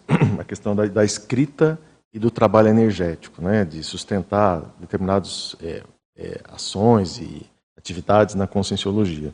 O que é o bacana? Na próxima vida, você vai ter acesso ao que você escreveu sobre aquele trabalho que você fez. Isso é um ponto importante. É muito importante o voluntariado. Se não, se não voluntaria, não tem assistência. Isso é ponto, ponto pacífico. Só que, quando você escreve sobre aquilo que você aprendeu, que você fez, você deixa registrado para outras pessoas fazerem também. Então, eu acho que sim, é um motivo de ocupação, não de preocupação. É um motivo de ocupação a escrita. Tem um papel fundamental. O livro, a escrita, é onde todas as especialidades se encontram. Você pode estar na Juriscons, no CAEC, na Unescom, é, na IEC, não importa. Mas quando você escreve, todo mundo se encontra. As técnicas de escrita, o processo todo. Então, ó, Aparecida, estamos te esperando aí, tá? Mas é, eu acho que a Adriana estava com. Você perguntou, a tua última pergunta aí foi sobre a questão do ali que você fez, qual que era? Então, eu não sei o que o povo acha, mas assim, eu acho que quando você avalia você bem, com profundidade, você consegue ver melhor os outros, né? Assim, isso é uma técnica evolutiva, né? Você melhora você para poder atender melhor os outros. Da mesma maneira, você enxerga primeiro em você e aí você começa a enxergar melhor nos outros. Diga lá, Adriana. Eu estava pensando aqui, refletindo o que o Max falou, juntando com o que o Pasculinho falou, a questão da integridade consciencial ela é, ela é movimento, né? Então é, tem a ver com fluxo. Então assim, eu, eu hoje estou, estou seria íntegro eu saber é, eu caminhar em relação ao meu próximo nível evolutivo, não ficar estacionado, certo? Agora, a partir do momento que eu começo a me assediar com tudo que eu não consigo fazer, aí eu saio do fluxo, né? Então é, é saber é, isso que eu acho que é mais difícil. Qual meu é, o quanto eu tenho de fôlego para caminhar. Você falou, ah, a gente tem um erro, a gente tem alguma coisa, a gente tem que ir com tudo para acertar. Mas a gente tem milhões de erros. Qual é aquele, eu acho que talvez seja essa questão do juízo crítico, né? Qual é o passo que eu consigo realmente dar sem ser autocorrupta? Então, qual é o, o que, que eu vou ver lá na frente? Qual é o meu próximo nível evolutivo? Então, desperto qual é o meu próximo nível evolutivo, qual é o meu próximo desafio, é o FX. Então, está sempre com isso na frente, sem estar se assediando e nem se autocorrompendo, porque tem coisa que realmente que é a coisa do desperto, né? Não, não vou conseguir reciclar tudo porque não vou virar CL, não é isso? Então, eu estava pensando nisso, que eu acho que essa, para mim, eu vejo que é a maior dificuldade, né? Não, é, qual é o meu próximo passo sem estar sendo autocorrupto? Não, isso eu consigo dar, mas mais do que isso não é para agora. O legal disso aí é o grupo, né? É. O grupo é um Agora, só uma termômetro. coisa que me chamou muita atenção, eu não tinha prestado atenção antes, naquela lá na página 4, em que conduta cosmoética em exemplologia, Max Conduta Cosmoética, a consecução da GESCOM na Max Proex interassistencial. eu nunca tinha visto, nunca tinha me chamado a atenção. Eu achei muito interessante ter trazer isso justamente para o círculo. Né? Como que a, a, questão da GESCOM e a, e a, e a da, na Max, não, na Max Price eu acho que isso claro, mas a questão de ser uma Max conduta cosmoética.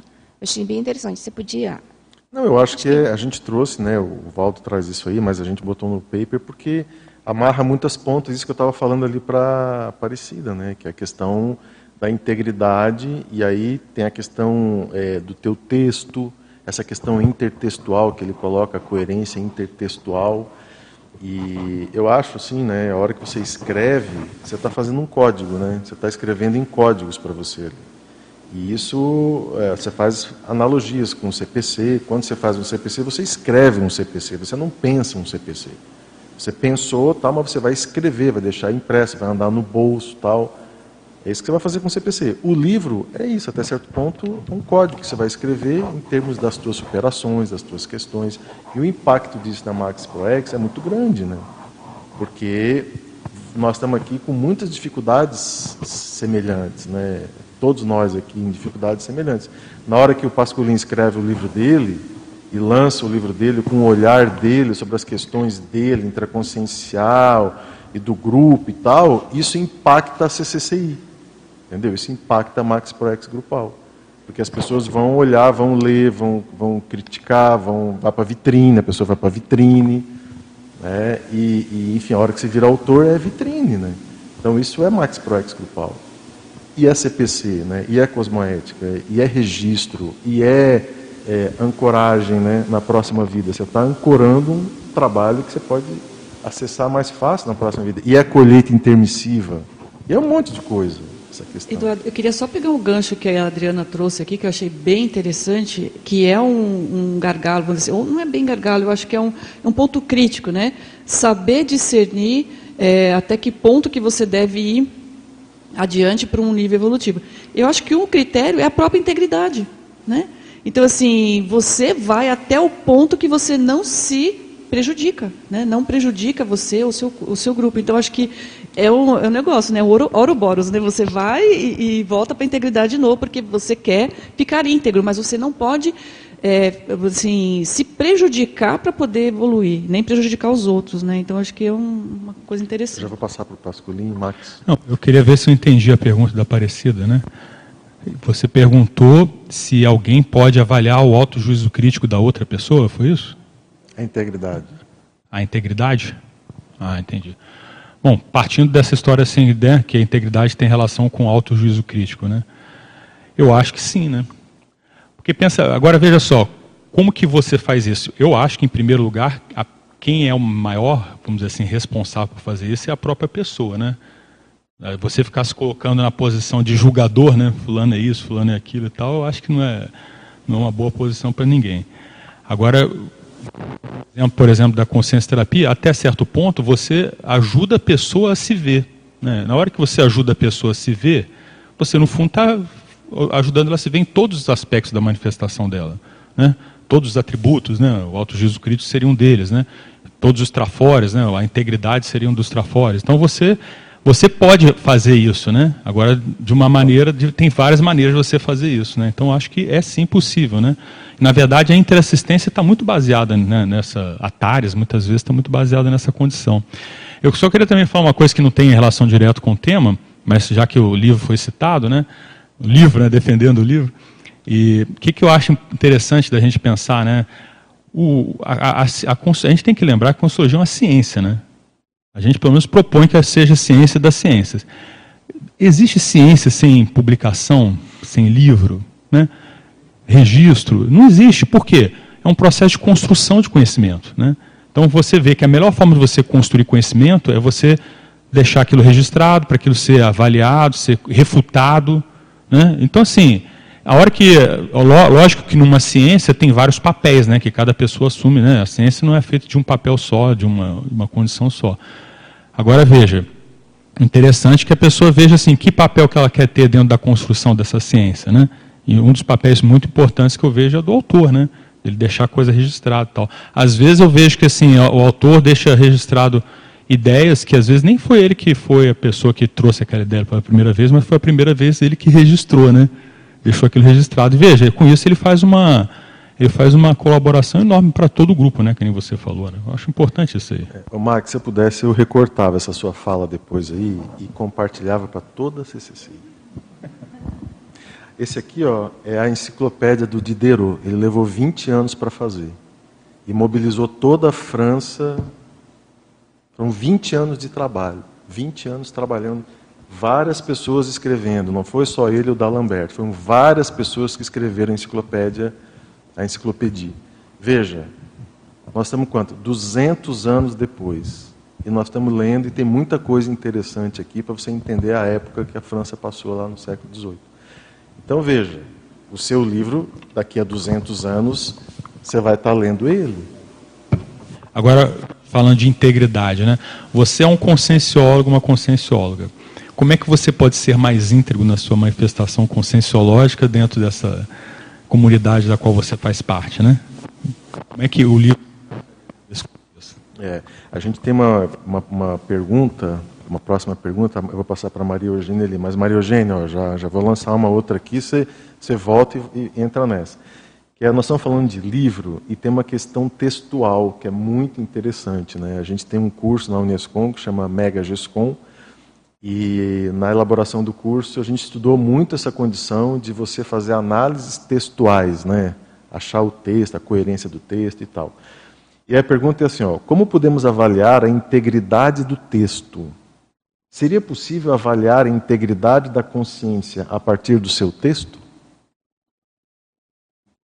Maria Eugênia, diga lá. É interessante que eu também já fiz alguns estudos de análise textual e eu estudo um pouco análise de discurso, né?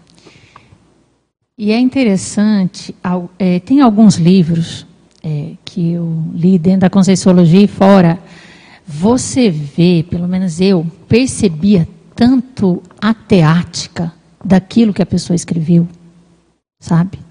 E alguns livros ele não tem essa força. Então não é só escrever o livro também.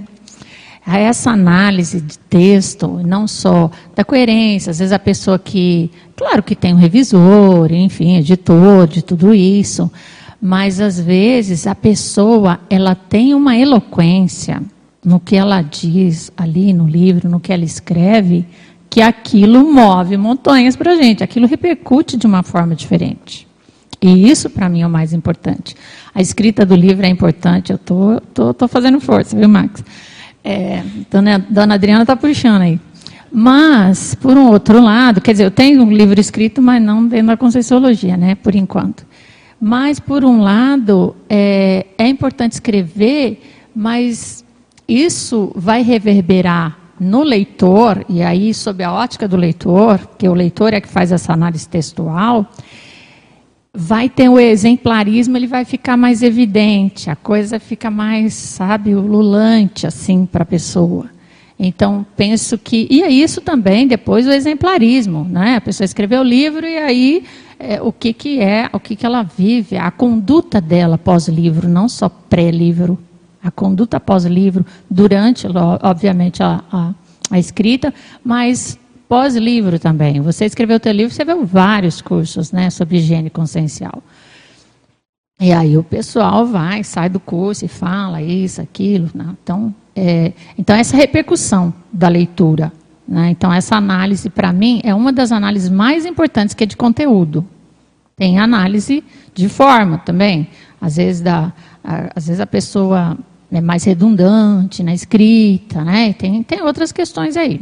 Mas eu queria falar uma outra coisa antes, tá? Era para ter falado antes para depois puxar, né? Mas enfim, a pergunta veio. Diga lá, diga lá. Eu já respondi. É, além da base axiológica que a Adriana falou, nós estamos falando sobre valores aqui o tempo todo. Hein, Roberto? Roberto tem um, tem um curso, né, Roberto, sobre, é, sobre valores evolutivos. Que eu conversei, inclusive, essa semana passada sobre esse curso com ele. Que ele está falando que vai fazer a terceira edição, nós estamos esperando.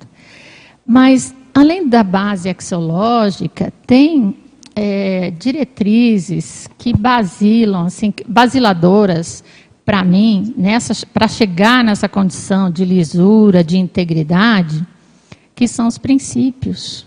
Porque para mim, eu cheguei na Conscienciologia por causa dos princípios, por causa do princípio da descrença. Foi o que mais me chamou a atenção, pela lógica, que para mim era muito lógico.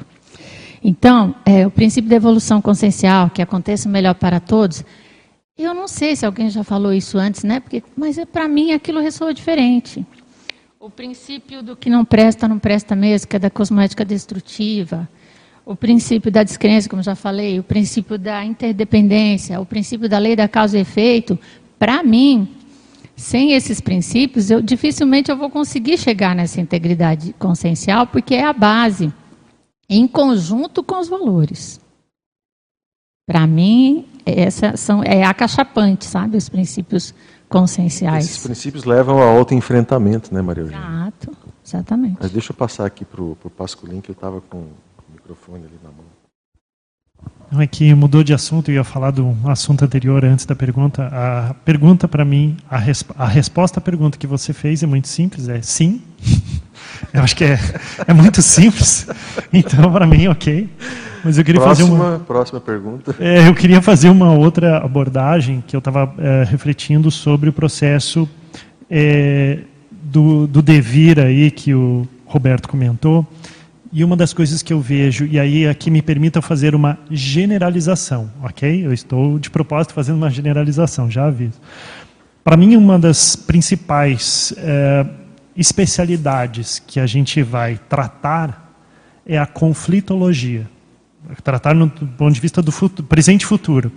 E por que, que eu digo isso, da conflitologia? Porque ah, quanto mais a gente evolui, mais a gente vai observar dentro da gente os conflitos íntimos, internos, conflitos dos erros que a gente observa na gente. Ah, cometi esse erro. De onde vem esse erro? De algum conflito íntimo, interno, do, daquilo que a gente tem de trafar, daquilo que a gente tem de trafal, enfim, da, do erro de abordagem, do equívoco da intenção, da falta de cosmovisão perante determinado assunto. Então, e aquilo vai gerar na gente um conflito no sentido não algo negativo, mas é o conflito de fiz determinada tomei determinada atitude versus a atitude que eu gostaria de ter tomado. Até certo ponto é um conflito. Por isso que eu falei, eu estou fazendo uma generalização, tá certo? E chamando a palavra conflito para um monte de coisas, tá certo? Mas de alguma forma, a gente cada vez mais faz isso de modo lúcido, consciente, e aí a gente vai olhar para todo o passivo assistencial nosso, do ponto de vista de grupo karma, a gente vai ver um monte de conflitos que a gente tem para mexer. A gente vai tendo retrocognições, essas retrocognições vão mostrando para a gente os conflitos que a gente precisa mexer. Então, para mim, uma das principais especialidades da conscienciologia que nós, todos intermissivistas, vamos mexer com profundidade é a tal da conflitologia. E quanto mais tranquilidade a gente tiver para lidar com a conflitologia, e eu acho que aí né, a desperdicicidade nos ajuda a isso, mais a gente vai conseguir saber fazer determinadas assistências que precisam ser feitas sem a gente ficar mal com o negócio. Eu acho que isso vai, é, de fato, é uma virada, é um ponto de virada. E quanto mais a gente avança no processo do, da evolução, vamos pegar o, o serenão, por exemplo, ao nível de conflito que o serenão vai ter que lidar. E conflitos, muitas vezes, seculares.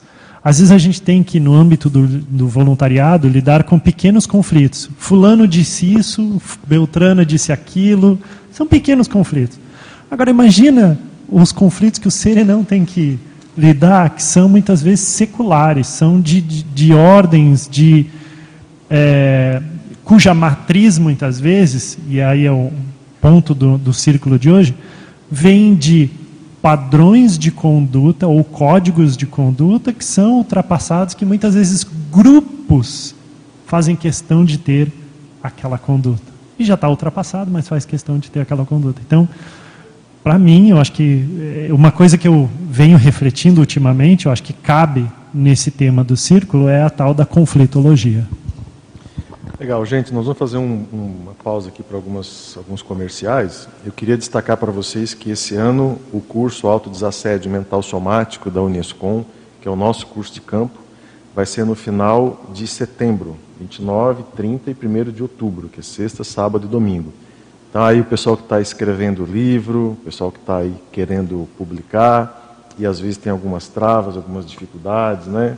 O curso Autodesassédio Mental Somático foi pensado para isso. Curso de campo, dois EPICONs, né, campos de escrita, campos de desassédio e o foco todo mental somático. Essa é a quarta edição, um curso que foi lançado pela Unesco em 2017. Então, todos estão convidados. Temos aqui também a imersão progessioterápica, que vai acontecer de 1 a 3 de setembro. É, é aqui em Foz do Iguaçu. O EPICOM vai ser o professor Marco, Marco Almeida. As inscrições são na OIC. Então, fica o registro aí, 1 a 3 de setembro, curso clássico né, da Conscienciologia, que é imersão progessioterápica.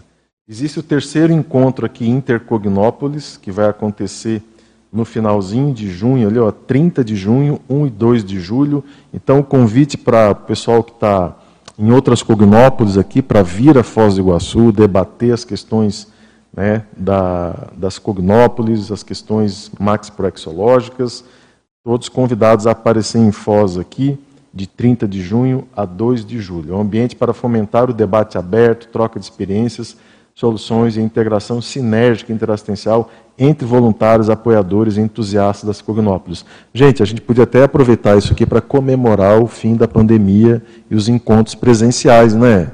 O que vocês acham, pessoal de fora de Foz aí? Vão vir para Foz aí agora? Eu acho que é um, é um excelente momento. E o curso Auto-Reestruturação Pensênica, que acontece de 19 a 21 de maio, são vários professores aqui, um curso clássico também, né, da Conscienciologia, importantíssimo, sobre processos de reestruturação da pensenidade. Eu acho que é um, um grande curso, quem não fez ainda, vale a pena fazer. Eduardo, posso divulgar também? Sandra, por favor.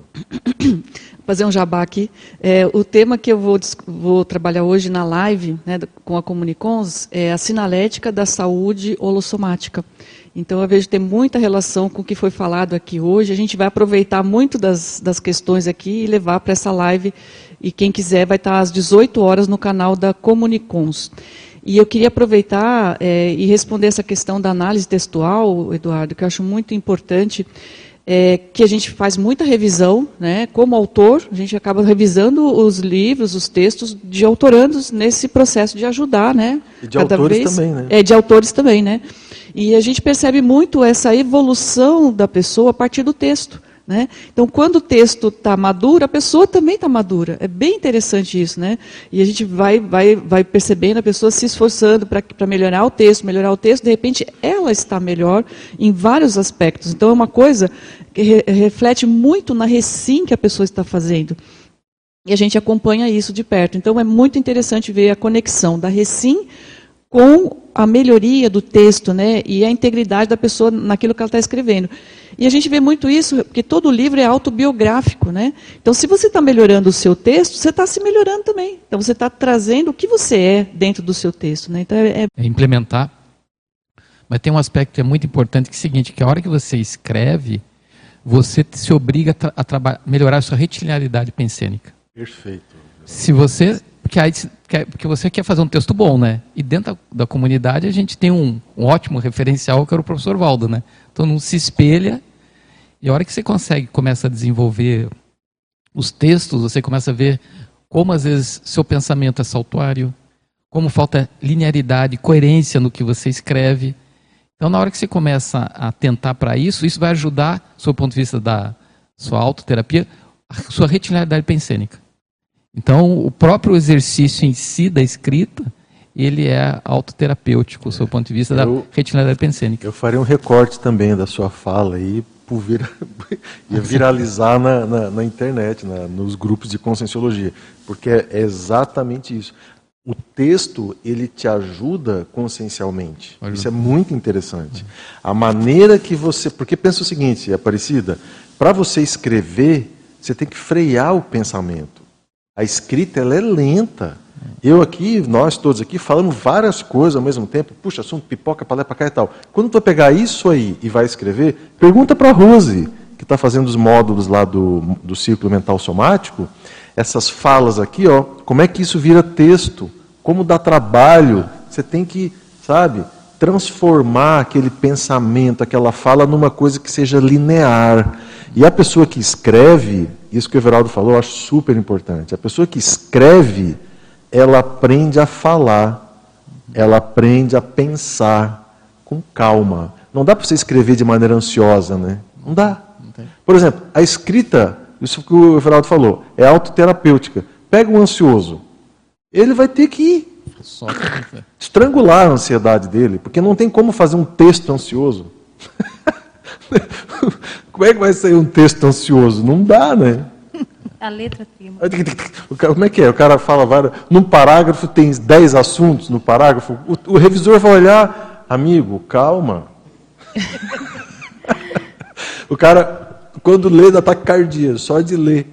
De aquele negócio, né? Então eu acho que é muito interessante isso aí. Isso que você falou é na veia. Diga lá. E, e acho que complementando, serve até para você ver se você realmente compreendeu algo. Porque a gente fala muita coisa com sociologia, mas será que a gente compreendeu? Na hora que você tem que escrever com as suas palavras, explicar para alguém, outra pessoa, para o leitor entender, você percebe os furos que você ainda tem de cognição, o quanto superficial está o seu pensamento, né, a sua análise. Então, é um prato cheio. E, além disso, a questão multidimensional, né? A gente não pode esquecer disso. Então, você melhora o seu parapsiquismo, você vai se posicionando também. Isso é um, o livro, na Conscienciologia, é um posicionamento nosso no paradigma. Eu agora estou neste paradigma. O que eu escrevi do passado, agora estou atualizando. Eu acho que isso é o principal para a gente, em termos de, de, de curso intermissivo. E o que eu queria chamar a atenção naquela hora é que, gente, GESCOM é a maxiconduta cosmoética. Eu fiquei pensando, por que a maxiconduta cosmoética? Porque a, a, gente, enquanto intermissivista, o que, que a gente está colocando? Não, gente, olha só, o paradigma agora é esse. Estou falando para vocês agora é isso. Então, assim, tem todo o processo multidimensional da questão da, da, da gesconografia nossa, né? Não é uma não é uma coisa intrafísica só do texto, só da questão, questão cognitiva. Tem todo. Antes mesmo do livro publicar, quanto você já não está assistindo às consexes? Acho que isso é um bom para a gente refletir, né? Muito eu bom. não sei se dá tempo de eu falar ainda. Tem, tem uns minutinhos. É rápido, porque assim, eu não escrevi livro, eu estou escrevendo livro, percebo amparo, percebo muito assim do que vocês estão falando, mas eu vejo esses efeitos muito também na escrita do verbete, né? O quão, como é importante a gente se posicionar para a escrita. Então, acho que começa escrevendo verbete, assim, é, eu, eu escrevi três até hoje, agora estou no livro, com hora marcada, toda semana, e aquilo tá, é muito positivo, assim. Ah, às vezes trava, às vezes flui, né? Mas eu acho que essa representação do que você escreve, a mudança da cognitiva a partir do que você escreve é muito séria, sabe? Eu quero levar até o fim. Esse livro aí vai ter que sair, não dá mais. Até me comprometi então, ó, tem, A Unesco está aí, né, Sandra e Adriana? A gente está aí para ajudar, né? Tem os campos de escrita, tem a imersão conscienciográfica, ah. laboratório gesconográfico. Agora, em agosto, a gente deve migrar para o presencial, de volta uma das turmas, né? A turma 1 deve voltar agora para o presencial a partir de agosto. E aí vocês estão super convidados, gente. E outra coisa, pode pegar o bonde andando, tá? As imersões você pode pegar o bonde andando, não precisa esperar o ano que vem. Ah, então tudo isso aí acontece, está tá à disposição de vocês. Mas deixa eu trazer uma, uma última pergunta, a gente tem uns cinco minutinhos aí, que é uh, o item 1 ali da página 1, né, da caracterologia, o acolhimento, aquilo mexeu lá, quando a gente leu, né, estava preparando aqui a, o círculo, mexeu com a gente, né, essa condição de como superar, a pergunta é essa, como superar apriorismos e distorções para acolhermos mais os seres rejeitados. Nós somos campeões de formar panela, né, gente? A gente adora os semelhantes, né? A gente adora pessoas que pensam como a gente, gostam da gente, elogiam a gente, né? Só que a evolução não é isso, né? E aí, isso é um apriorismo nosso, né? E isso nos torna pouco íntegros.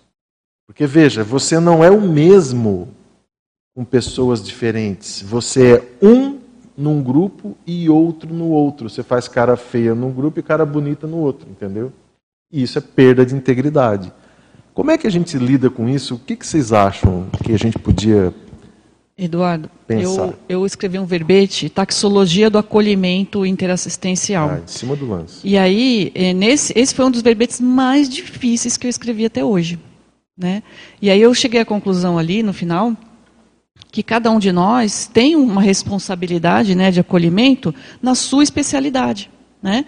Então, por exemplo, eu coloquei lá né, os, todos os tipos de acolhimento: acolhimento consciencioterápico, acolhimento progessoterápico, acolhimento. Então, tem os vários tipos de acolhimento e eu acho que essa é a forma da gente acolher. O que, que eu tenho de melhor que eu posso fazer para acolher aquelas pessoas que não que estão ou rejeitadas ou que não estão entendendo aquele assunto? Porque acho que a pessoa, a palavra rejeitada é forte, né? Mas às vezes a pessoa se auto-exclui também, né? Ela, ela, ela fica numa, numa, numa condição de afastamento e a gente até tenta trazer a pessoa para perto e às vezes ela não, não, não, não, chega. É uma, é uma dificuldade realmente. Eu já tentei acolher e trazer pessoas para estudar, por exemplo, a minha especialidade, a sinaléticologia, e a pessoa, né, ela rechaça, ela não está pronta para aquilo. Aí o que, que, mais eu posso? Ah, é a gesconografia. Também, às vezes, a pessoa não está. Então, assim, eu tento trazer para o acolhimento daquilo que eu posso, né, que eu sei que eu, que eu tenho é, possibilidades maiores de, de acolher. Então, eu acho que seria uma das formas, é isso, né? Então, você acolher a pessoa com a sua especialidade, né? Eu acho que uma coisa é, que eu uma vejo. outra coisa também é ser, saber ser acolhido, né? Também. Eu acho também. que são duas coisas importantes, né? Porque se eu sei ser acolhido, eu sei acolher, né? Mas, mas é, enfim, desafiador, né? A gente se colocar dos dois lados. Diga lá, Aparecido. É a posição mesmo da gente falar, né? De você foi colocado acolhimento universal dos seres rejeitados. E lendo agora aqui, eu fiquei pensando, é, como é que eu vou também saber que é rejeitado, né? Então, assim, quando eu já olho o outro como um rejeitado, já não é uma forma meio de, sabe, energeticamente estar tá reforçando uma condição que a gente não. Como? Né? Estava pensando aqui, não sei se. Eu não entendi a tua pergunta, Aparecida. Assim, olha, é, gente, como é que eu vou saber que a pessoa é rejeitada, entende? Quais são os rejeitados? É isso que é o critério que eu estou. Ah, mas isso aí é... você sabe. Isso aí aparece para você. A pessoa, por exemplo, que ela. Quer ver uma coisa? A pessoa muito tímida demais, que não fala, que tem vergonha, que é, treme, é, que faz, às vezes, comete erros que você já não comete mais, e aí. Tem uma série de maneiras de você avaliar isso, né?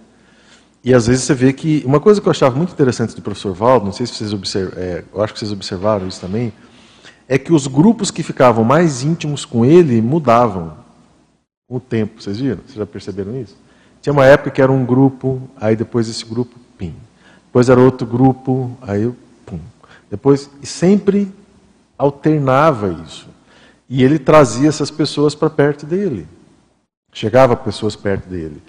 E eh, na, nesse debate que a gente fez, né, antes da, do círculo, a gente viu isso, né, muitas coisas do professor Valdo, é, ele fazia é, e não falava a conduta exata, exatamente de que ele estava fazendo, né? E é você que precisava perceber às vezes algumas situações, né? eu queria colocar assim, olha, para mim, talvez pudesse essa frase terminar ali, acolhimento universal. Foi essa foi a ideia que eu pensei. É. Diga lá, pastor, Eu queria contribuir nessa pergunta sobre o acolhimento, é o uso da conscienciofilia. Quanto mais você usar conscienciofilia, mais você vai trabalhar acolhimento. Maria Eugênia. Estava pensando aqui, você falou antes, né, essa questão da gente viver mais próximo das pessoas com que tem, afim, que tem afinidade. E eu é, fiz um movimento de trabalhar com pessoas um pouco diferentes, pensavam diferentes de mim. E é muito interessante porque dá trabalho. Isso dá trabalho.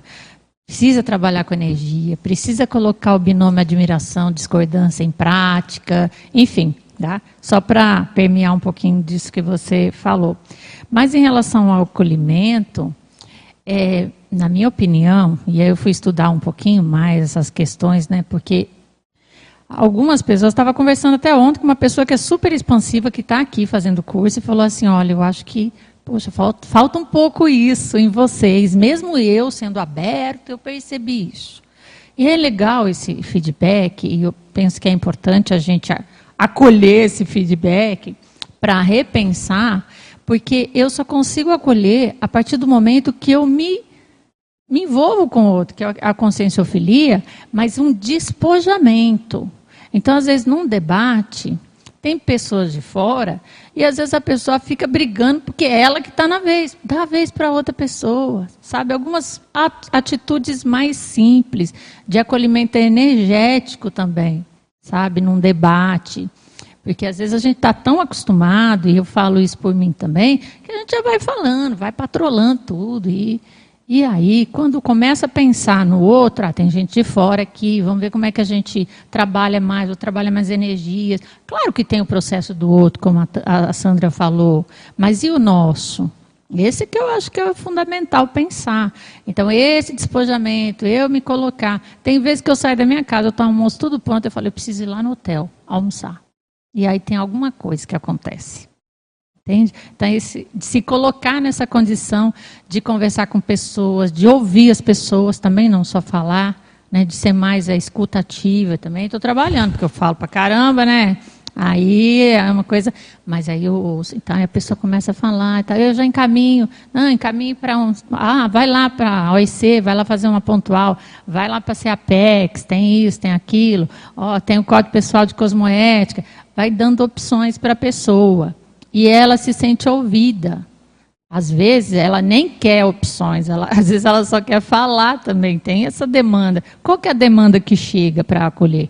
Também é, é algo muito importante refletir sobre isso. Não, e tem as questões também, né? Os homens, nós homens, muitas vezes queremos é, dar o, o, diagnóstico, a solução. E às vezes a mulher, se ela só quer ser ouvido, né? E, e a consciência, assim, é, vários momentos a gente precisa ser ouvido. Para fechar, Adriana, rapidinho. É, não, acho que até da, da, sua fala, assim, né, da consciência, muitas vezes agir diferente em contextos, padrões holopensênicos diferentes, né? Eu acho que com, com relação à integridade há uma sustentação, né? Eu penso assim, uma coisa é a sustentação da integridade consciencial, outra coisa é a forma de manifestação da consciência em padrões holopensênicos diferentes. Isso muda a forma de manifestação, mas a sua integridade ela se mantém. Né? E eu acho que isso é respeito também e acolhimento, né? Dos diversos padrões holopensênicos, assim. Né? Sim. Né? Gente, tem muita coisa que a gente podia ter debatido que a gente não debateu, mas não dá tempo, faz parte. Então eu queria agradecer a participação de vocês, dizer que no próximo sábado a gente tem o nosso próximo círculo e passar os números, foram 82 espectadores simultâneos, 290 acessos, 16 presentes e 8 autores. Então, obrigado e até o próximo sábado.